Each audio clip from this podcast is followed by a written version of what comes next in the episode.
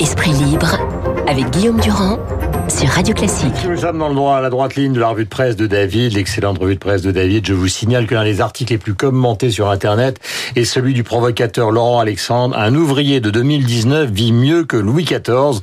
Recordman absolu, vous le savez, euh, de la puissance au pouvoir. Il est né donc euh, un 5 septembre.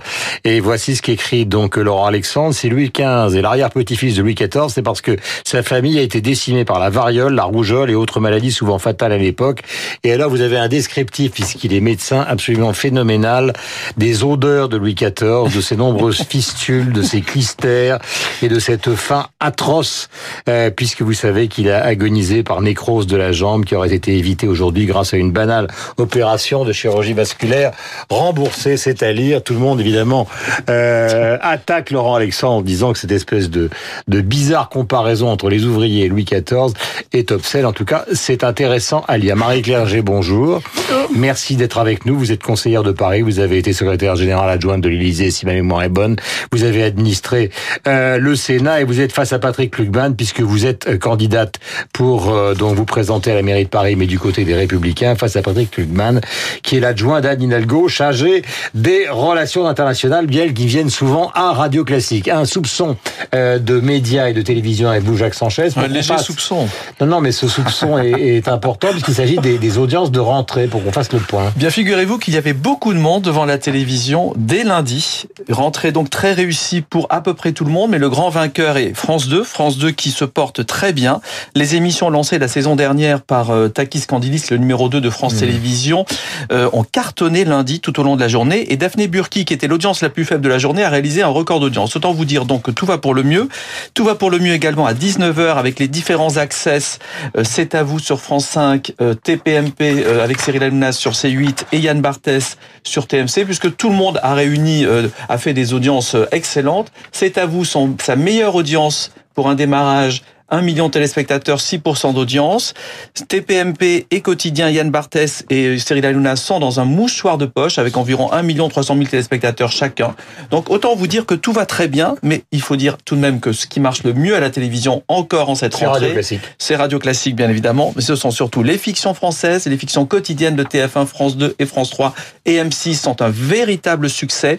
Ça ne cesse de progresser et puis surtout l'information et les journaux de 20 heures qui réunissent TF1 et France 2 réunissent encore 10 millions de téléspectateurs à eux deux. Il est 8h43. Je vous avoir un dernier mot. Mais vous pouvez nous Puisque vous allez parler de Paris avec, avec nos invités, sachez que la station, la première chaîne de télévision consacrée à Paris, s'appelait RTF Télé Paris Normandie. Mm -hmm. C'était l'ancêtre de, de, de, France 3, de FR3 euh, Paris. Et elle a été créée le 30 janvier 1964, cette première chaîne parisienne. La bataille de Paris, la voici. Un petit jingle, mon cher. Bon, alors il ne veut pas nous envoyer un jingle et ce n'est pas grave. Je voudrais qu'on écoute euh, euh, Benjamin Griveaux qui vient de répondre justement. Euh, à, alors plutôt Cédric Villani qui vient de répondre justement à Benjamin Griveaux, euh, qui lui avait réclamé, qui avait dit ce matin, on ne s'improvise pas candidat à la mairie de Paris. Ce sont les propos de Griveaux. Voici ce que répond Cédric Villani. Il y a quelques instants, il était invité de Jean-Jacques Bourdin. On l'écoute. Ça c'est sûr, on ne s'improvise pas candidat.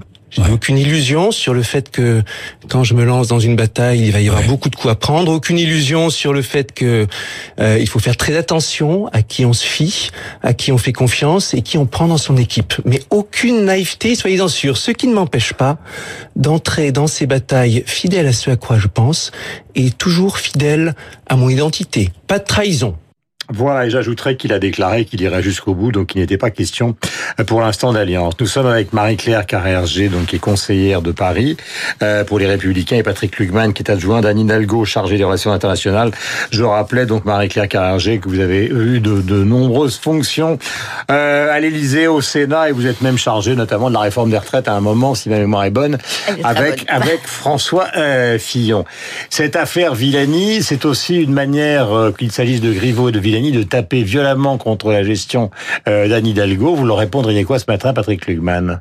Vous qui travaillez avec elle depuis des années. Moi, je pense que le plus bel hommage que l'on peut rendre à Anne Hidalgo, c'est de voir la multiplicité de cette candidature qui toutes viennent sur ce qui a marqué le mandat d'Anne Hidalgo, l'écologie. Hmm. Vous n'avez pas un candidat à la mairie de Paris qui n'entre pas en candidature en disant je veux faire une ville plus écologique. Or, bah, ça veut dire, ça veut dire dans leur esprit qu'elle a totalement raté. Ça veut dire dans, dans leur esprit qu'elle a totalement raté. Je pense surtout que ça veut dire qu'elle avait totalement raison. Elle a mis l'agenda écologique au cœur de sa, de sa politique. Hmm. Elle a transformé et la ville et la manière de se transporter dans notre ville mhm. d'une manière qui est incontestable. Sans doute, y a-t-il eu des ratages dans la manière de faire Peut-être que ah, parfois on était ça, trop... Des ratages, c'est moins compliqué parce qu'elle a prévenu personne. Elle a fermé les boîtes sur beurre. Il n'y a même pas une, la moindre étude de préparation. Il y a eu évidemment, Guillaume Durand, des études qui ont été faites. Elles sont obligatoires. Et d'ailleurs, il y a même eu une décision de justice sur, sur la voie sur berge, sur, toutes les études qui ont été faites. Sur l'écologie. Heureusement, heureusement que ces études existent. Mais ce qui est sûr, c'est que les Parisiens ont ressenti à un moment donné un manque de concertation. Mais tout le monde voit le résultat et surtout comparé à avant, où nous avons euh, décidé de ces mesures, mhm. tout le monde voit la nécessité. Donc je crois quand même que la multiplicité de cette candidature n'est pas pour dire mhm. euh, Anne Hidalgo avait tort, mais quelle horreur, la transition écologique, il faut plus de bagnoles à Paris. Tout le monde dit finalement qu'elle avait raison et voudrait le faire à sa place. Ah, je, crois que c'est un grand hommage qui lui est rendu. Euh, Gaspard Ganzer, qui était à votre place il y a deux jours, peut-être même hier, a eu cette formule assez méchante. Il a dit plutôt que de présenter sa candidature, il fallait présenter ses excuses. Je pense que la méchanceté en politique réussit rarement à leurs auteurs.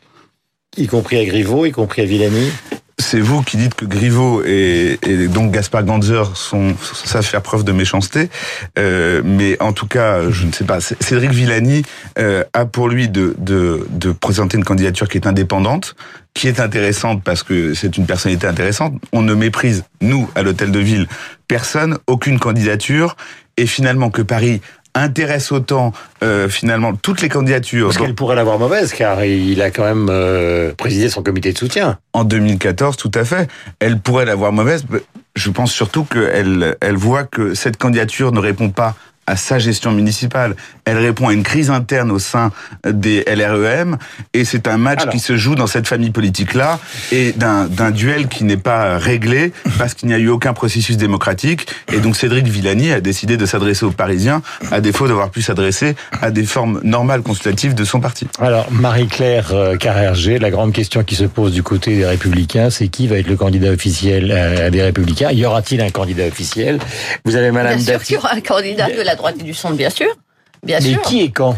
Bien sûr. Eh ben, Écoutez, euh, les, les, instances de notre, notre, parti nous ont fait savoir que, euh, comme on a une élection d'un président des Républicains au mois d'octobre, mhm.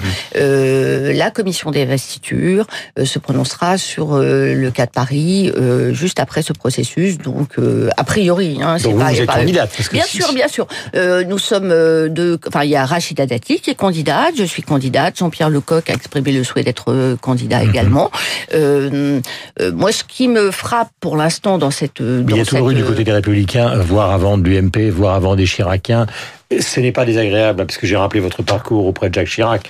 Il y a toujours eu des grands candidats, c'est-à-dire des gens qui avaient une envergure nationale et dont on savait qu'ils étaient passés par, par la mairie de Paris, peut-être pour avoir un destin. C'était le cas de Chirac, qui était un destin présidentiel. Donc on se dit, et tout d'un coup, on passe de Chirac à des gens qui sont très compétent, vous l'êtes, mais euh, totalement inconnu du grand public.